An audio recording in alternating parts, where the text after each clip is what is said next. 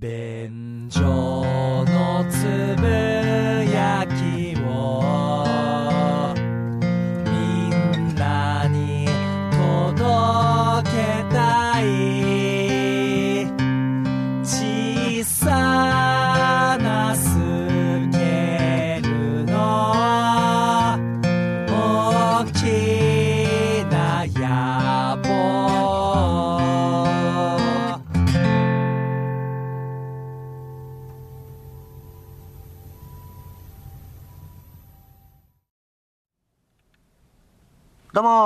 サニマルです。どうも、ホイップボーイです。よよろしくお願いします。ろしくお願いいたします。便所のつぶやきでございます。はい。あのー、僕ですね、はいちょっと、かねてより疑問というか、うんこれどうして治んないのかなって思うことが一個あるんですほうよ。ほうほそしてこれは、非常に共感性も高いと思ってます。う。なるほど。うん。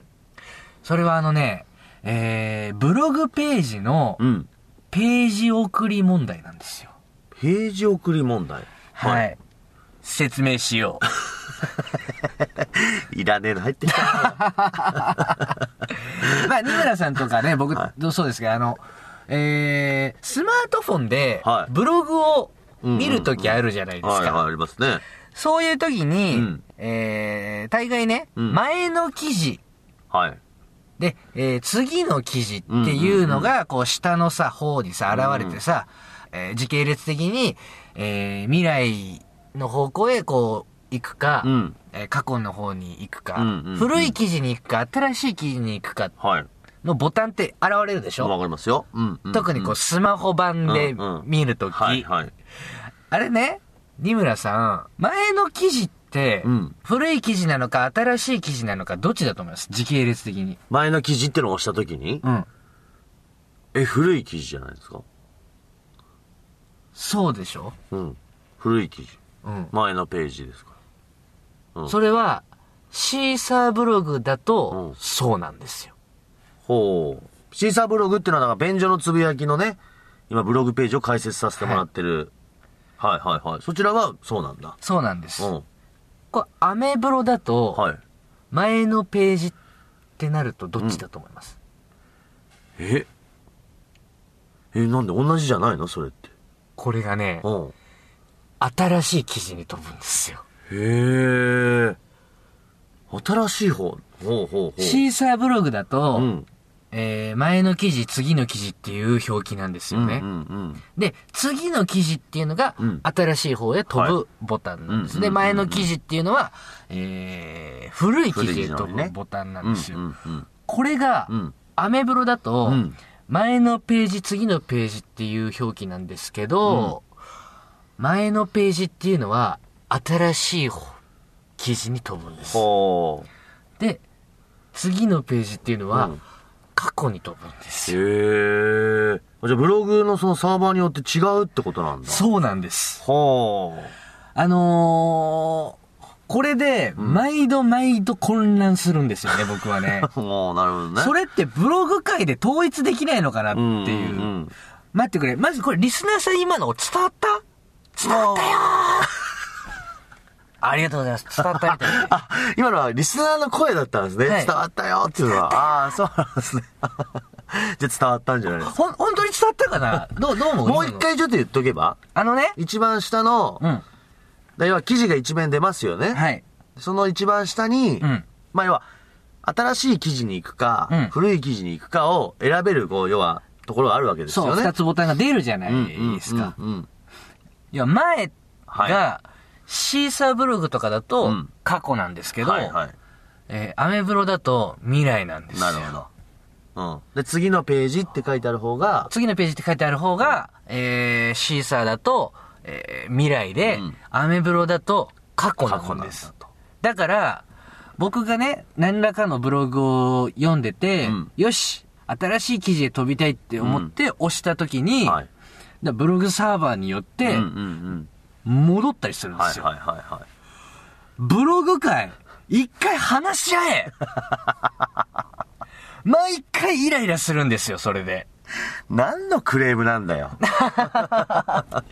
いや、絶対これでみんな思ったことあるはずなんです。だいぶ説明に手間取りましたけど、そうですね。そう、これはもうみんな、今スマホで、うんあの、ブログページをちょっと出してみるしかない。まあそうですね。うん。うーん。もともとさ、この文言が良くないと思わない？うーん、なるほど。うん。はいはいはい。だって、前の記事っていう言葉、うんうんうん前ってさ、その、自分にとってフロントであるのか、はいはバックであるのか、うん両方取れちゃうじゃ。そうんね。そういうことだね。うんうんうんうん。で、次のページっていうのもさ、うんうんどっちから見るかによって次って違うから。んそうだね。うんうんうんうん最新版の記事から遡っていきたい人にとって次はさ、過去だけど、そうだね。最初の方からうん。記事を読んでいってる人にとって次は未来だからね。うん。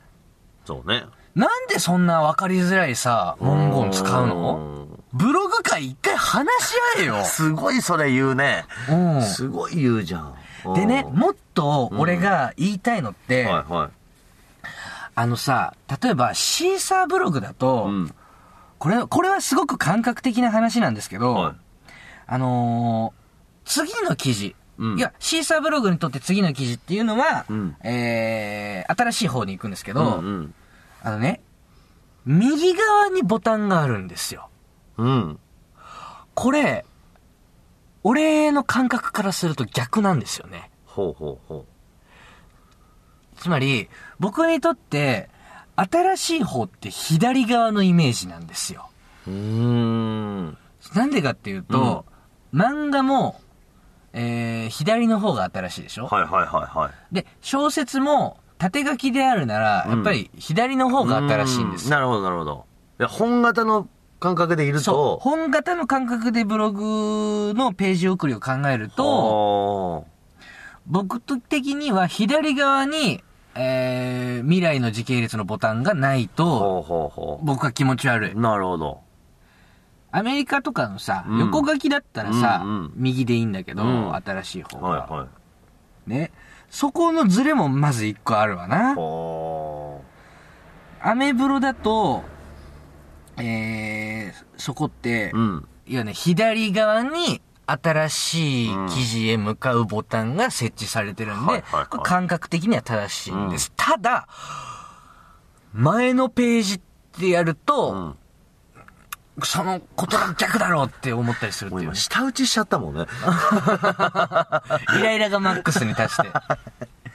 だから、うんまあでも、何をすれば一番いいかっていうと、うん文言を変えるっていうことだけよ。うんまあ、それがそういうことでしょうね。うんで新しい記事とか。新しい記事、古い記事っていう言葉になんでしないんだ？うん。絶対そこ、もうとっくの塔にクレーム入ってるはずなんですよ。はいはいはブログ界一回話し合えい。先生。どっかの学校の先生みたいになってますけど、っていう怒りを今ぶつけたかった。細かいところに怒りを覚えますね。ち、小さいイライラなんですけど、はい俺毎回これ間違えるから、ちょっとね、便所のつぶやきリスナーにこれ共感できないかなと思って。俺でもその、左側の方が新しいっていう感覚は、うん俺ホイップさんと逆だな。ああ、そうです。ん俺は右の方が新しいっていう感覚があるわ。あ、だから教科書。算算数とか英語の、やっぱ外国式なんだと思うで、ね。横書きだからですよ、うんうんうん横横書きはさ、あのー右ページの方が新しいから。ブログ自体の文章って基本横書きじゃない。そうなんですよ。だから多分俺の中で右の方が新しいって感覚なんだとわかりますわかります。ううんうんうんそういうことだと思う。でも、アメブロは横書きなのに左の方が、新しいページなんだぜ。そうか。ほんとさうん、ブログ界一回話し合えよ。何回言うんだよ。サミット開いて。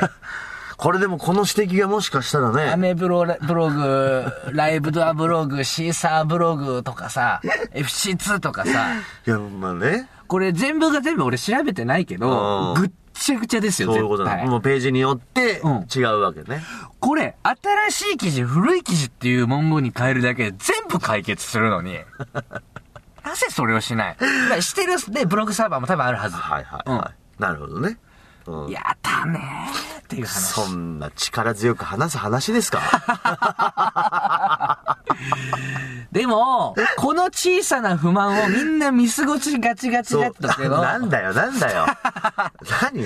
みんな見過ごしがちだけど、これは一回ちょっと声を大にして言いたいなと思ったんだそう。そうね、みんなもうなんか、まあ別に、例えばね、新しい方に行きたくて、古い方飛んじゃった場合も、あっつってすぐもうスワイプで戻せたりとかね、うん。そういう時代だから、あんまそこに怒りを覚えてるかって言ったら微妙ですけど、そう。でも、もう3、4年前からこれ、もうず、もっと前から治ってないと思いますけどね、これ。そう。あの、ホイップさん自身がこう、直談判に行くっていう手はないんですか？うーん冷静に話し合う自信がない。この話で？このテーマで？もう社長の胸ぐら掴んでしまう可能性あるからな。ああ、じゃあやめといた方がいいわ。まあ、じゃあちょっとリスナーの方ね、これ聞いて、うん。これで初めて気になった方もいるかもしれませんからそうね。。わかるの一言だけでいいんで、ちょっとメッセージくれたら嬉しいですけどね。そうしてあげてください。はいね。わからなくてももうわかるって送ってあげてください。そうですね。いやいやいや、わからないんだったら別にいいわ、送んなくて。ああ、そうですか。そんな同情みたいなやつはいりません、俺。はい。わかりましたといきたいと思いますけれども。デレレレンデレンデレンデレンデレンデレンデレンデレレレンデレンデレンデレンデレンデレンこれは、この曲は、デレレレンデレンあデレンあ、自分ではやめないのね、これ。ホイップさん、ホイップさん。はい。オープニング曲として長すぎる。自分である程度区切りつけてややめてください。申し訳ございません。はいお久しぶりの、ホイップ事故物件レポートナンバー4でございます。そうですか。え来ましたね、久しぶりにー、。ご無沙汰しておりました。あまり復活してほしくないんですけどね、僕としてはね。うん。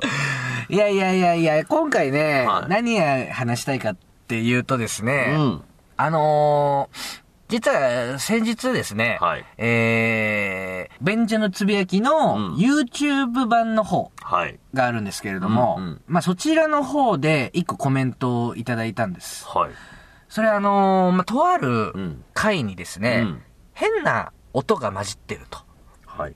変な声が混じってるんですけど、うんあれは何の音ですかっていう指摘なんですよ。はい。ホイップさん、それいじっちゃうんですね。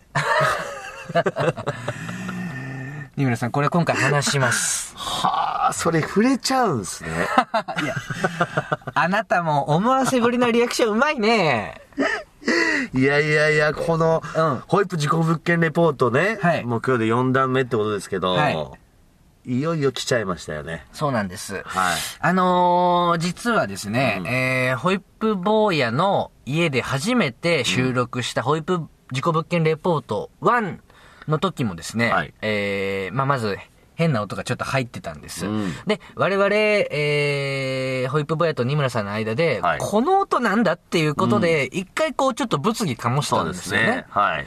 で、まあまあまあ、でも、うーん、気のせいかもしらんしっていうところで、一回お話は流れてたんです。で、次にですね、その YouTube 版の方にコメントいただいたのっていうのが、えっ、と、今年の9月の的会のはい。放送の時に入ってた音なんですよですね。はいうん。その時に、僕らの間でも、んあれ？なんかまた変なの入ってるぞ。で、はい。いよいよその、うん。えーリスナーさんからも指摘入ったな。はい。これやっぱり俺たちの、なんかこう、ね、こう過敏になって言ってる話じゃないんだ、ってはいそうですねいうことで、今回、ちょっとお届けに参ったという感じ。やっちゃうということですよね。そういうことです。あの、本当にこれどちらも、その音声が入ってしまってる収録っていうのは、どちらもホイップさんの家でそう。収録したものなんですよ。数少ないですよ。うーん。今、えー9割静岡で収録してるんです。そうですね静岡の車の中なんです。はいたまに僕の家で、うん二村さんと僕で収録してるんですけど、その時に限ってあれなんだこの音はっていうのがあるんでそ、まあちょっとまずそれを聞いていただきましょう。はい、行きますか。まず最初に聞いていただくのがですね、はいホイップ事故物件レポート1のはい。時ですね。はい。これは、えーシチュエーションとしては、えーいよいよここがホイップボーイの事故物件です。二村さんが入ってきて、うんまあ二人でキャッキャして、はい脅かし合いっこしながら、うんえー中学生の昼休みみたいなテンションで騒いでた時。はい。で、えー僕の家のトイレっていうのが、地獄の釜の底の音がするんだと。あとんでもない爆音が流れて、はいうんこれがなんか別の意味でちょっと怖いぞあうん。で、実際現場もまあトイレですから。そうですねトイレというかお風呂場ですからその時に、うんえーその地獄の釜の底の音がするというトイレの音を一緒に聞いた時に、えー音が入ってます。はい。まずそれを聞いていただきましょそんな、どういうこと？よ。ま想像がつかない、音がう。。地獄の釜の底の音ですよ。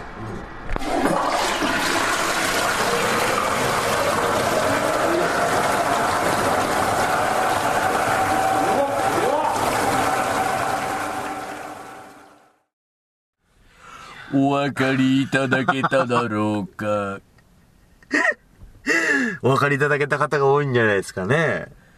では、その部分の音量を大きくして、もう一度。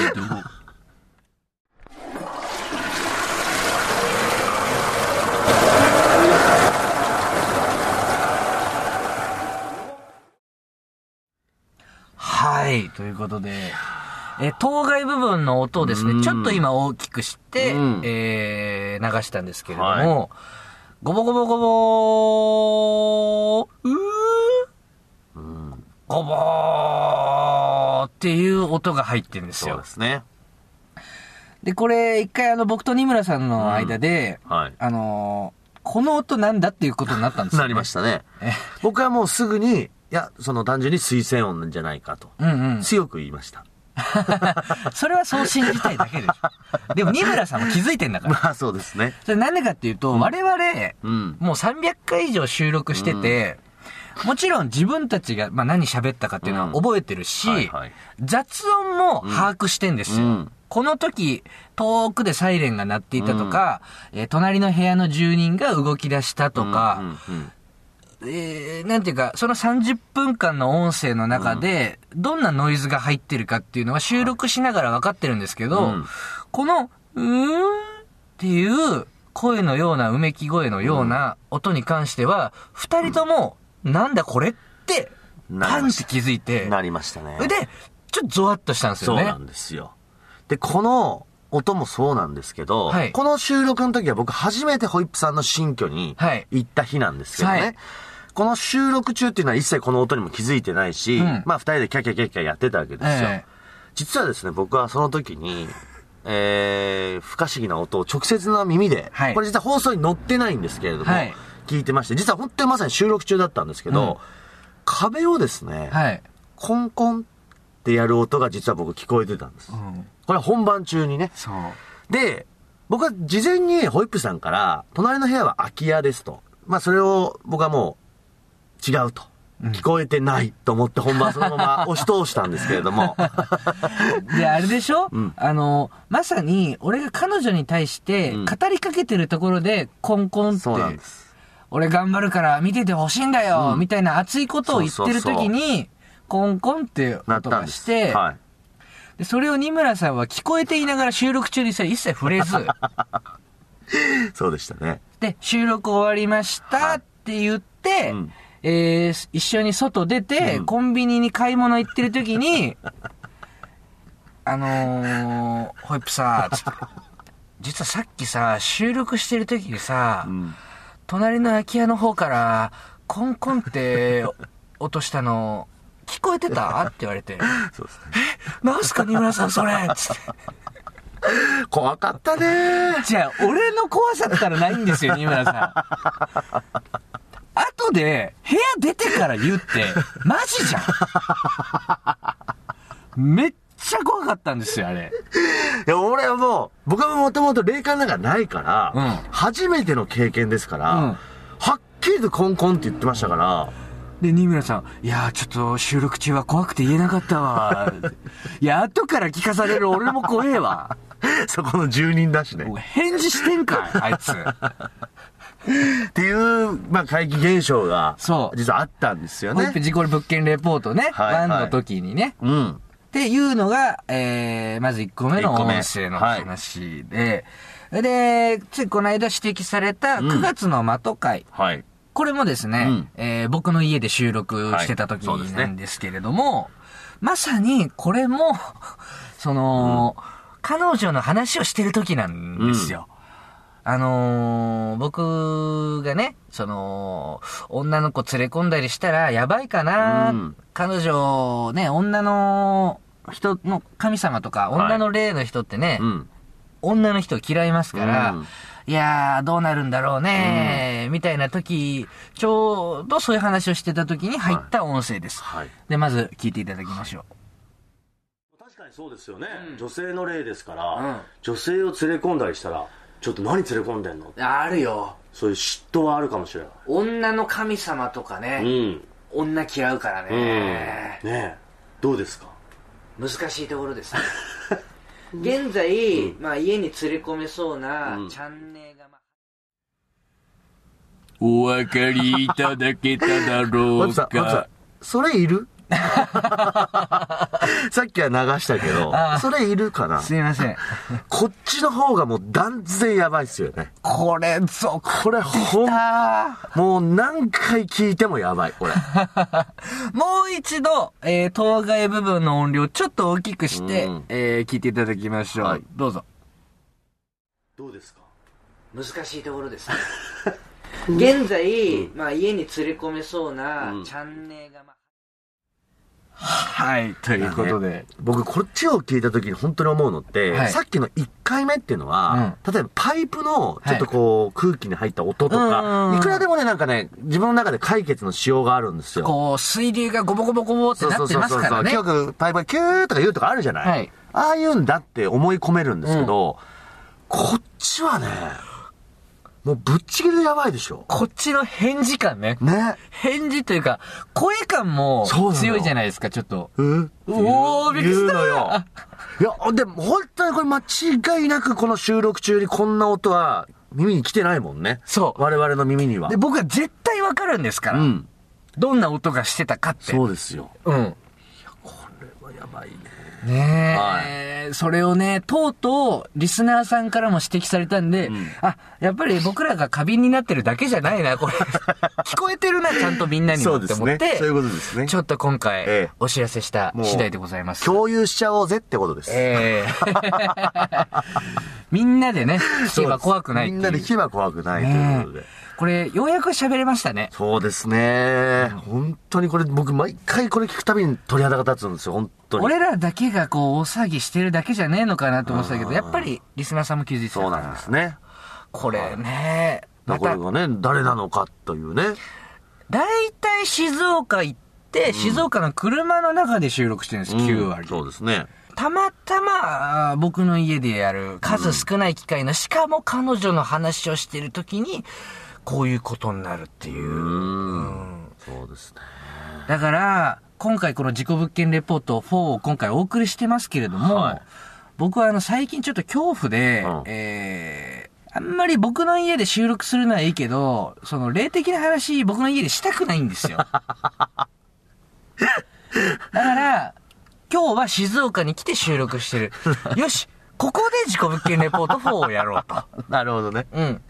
遠いところにいるところでね。そう。やろうと。絶対この事故物件レポート4は俺の家の収録の時ではやらないって決めてた。また入るから。それはそうだ。うんそうだそうだ。でもこれで帰って、わーっていうことになるかもしれませんけどね。やめてよ。ちょっとこれぐらいで少し和ましとかないと。怖いから。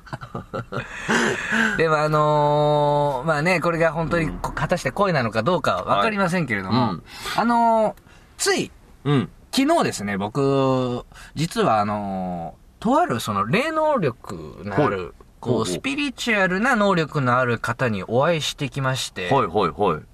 それはまあ、えーまあ、ちょっと番組のテーマみたいな感じなんですけれども、その方にですね、えーお話聞いてきましたよ。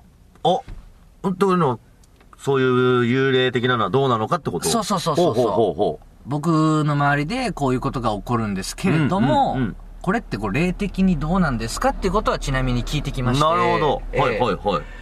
あのー回答をいただきました。うん。どうでした？それによると、はい僕今まで、まあその霊がうん。起こしてくれてると。はい、ありましたね。ティッシュ箱とかハンガーとかを落っことして僕を起こしてくれてるんだ。うん。だから、僕にとっては結構こう味方だと思ってるんですけど、その、僕の家で亡くなったはい女の子の霊が。うんうん。思ってるんですけど、どうですかって言ったら、あ、それは違いますね。つって。違う。あの、えーホイップさんの守護霊がそれをやってくれてるんであって。むしろ守護霊がその、僕の家でうん亡くなった女の子から守ってくれてますって。おう。なるほど。ほう。じゃあ僕は今まであの、お風呂場でシャワー浴びながら、全然関係ない人にお礼を言っていたってことですか？そうですね、つって。そうか。なるほどね。だから、その起こしてくれてたのは僕の守護霊なんですよ。ほうほうほう。ちなみにその守護霊ってのはどういう人なんですか？その先生曰く、んあーおばあちゃんだと。へ優え。しそうなおばあちゃんがいますほうほうほよ。うすっごい守ってくれてるって。へえ。で、まあ、心当たりがあるといえば、僕はめちゃくちゃおばあちゃん子だったんで、うんうんその母方のおばあちゃんなんですけど。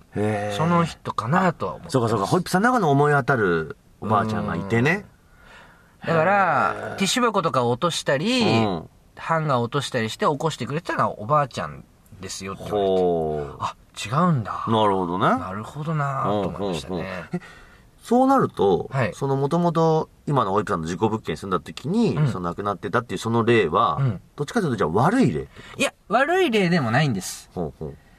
あのー悪い例でもない。例ってそんなにこう悪い人ばっかりじゃないみたいですけどね。割と悪意のある例っていうのは少ない。みたいです。なるほどね。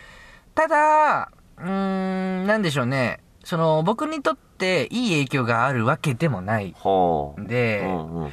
例えばその僕が結構その彼女の情報を調べようとしたり、うんその、彼女がこう救えるようにならないかなと思ってたっていうのは、うんあんまりしない方がいいって言ってました。なるほどね。別に彼女自身は俺に害を与えようとしてないけど、うん僕がそうやって近づいていってしまうと、自ら命を絶った時っていうのは、普通の精神状態じゃないわけですよねうん。そして、その普通の精神状態じゃないまま、うん今でもあの、風呂場にいるらしいんうん。で、うんうんうん僕がそうやって調べたり、彼女のことを知ろうと、こう近づいていくと、その普通じゃない精神状態に僕の精神も寄っていってしまう。はあ、なるほどね。だから、うん、なんかあんまりやんない方がいいとは思いますよ、つって。じゃあちょっともう完せずみたいな方がうんいいってことなんだ。一個怖かったのは、あのーその先生曰く、うん自ら命を絶った人って、うんその瞬間を死後ずーっとその場所で繰り返すんですって。ほう。怖っ。だから、うん。まあ、飛び降りで亡くなった方っていうのは、その場で霊としてうん、ずーっとその飛び降りを繰り返してるんですって。あ、そうなんだ。そしたら、そのスタジオに一緒にいたうん、霊が見える男の子が、うんわかりますわかりますって。そうですよねつって。軽いね。僕も、同じ日にうん8回飛び降りる人を見たんですよ。絶対あれ、自分で、えー命を絶った人が、もうずーっとリフレインしてんだなって思いました。あ、じゃ、成仏するとかじゃないんだ。みたいですね。へえ、怖いね。うんだから、あんま深入りしない方がいいのかなとも思ったり。なるほど。そして、ばあちゃんありがとうって思ってます。そうですね。でも、前の家の時にさ、うんそんな現象なかったわけじゃない？そうですよティッシュ落ちたり、ハンガー落ちたりみたいな。うんそれがね、行って起きたってことは、なんか霊感がついたとかってことなのじゃん。いや、霊感は僕はやっぱないみたいですね。ああ、そう。うんないんで、もっと言えば、10月入ってからうん、ぱったり怪現象なくなったんですよ。へえ。今まで合計で10回ぐらいティッシュ落ちたり、ハンガー落ちたりうん、ハンガー落ちた音は確実にしたのにハンガー落ちてなかったりみたいなこととかうん、あったんですけはどい、それこそ壁から落としたりね。あ、あんた結構その後もあんのね、いろいろね。そうそうそう、それはもう、でも、なんていうかもう僕の中ではもう、うんあ、またかってう思うわけなんーん、なるほど。それが10月からうんぱったりなくなって、遅刻多くなっちゃったんですよ。つって、起こしてくれてたのに、うんうん。先生に言ったうんら、それはもうさすがにおばあちゃんも、あの、自分でしっかりしなさい。って思って、多分お辞めになってるんだと思います。なるほど。おばあちゃんもちょっと呆れてしまって。呆れてしまった。結構こう、なんか物を動かしたりとか、こう、霊的パワーというか、はいはいかなり霊的にカロリー使う作業だからはあ、大変らしいです。あとまあ、呆れもあるでしょうね。ねこいつ全然治んねえな、寝坊が。ダメな孫っていうことだね。なるほどね。そうです。はあ、ちょっとじゃあそういうのは明らかになったんですね、うん少しね。へーそうですね。なるほどね。まあ、あとはまあやっぱりまた不動産屋さんにちょっとチャンス見て、どういう形で亡くなられたんですかっていうのをももっとはっきり聞きたいとは思ってますけど。深追いしない方がいいんじゃないです？うーん。でも、大丈夫じゃない。一回だから呪われなきゃダメなんだな、この人は。この人はやっぱそうなんだね。何かね、また続報があれば。そうですね。こちらでちょっとお知らせしたいと思います。ああね。ね今回もある意味、物的証拠がある放送でしたから。はい。どうお感じになった皆さんどうお感じになったか。はい。いうことで、えー、以上、ベジョルつぶやきでございました。ありがとうございました。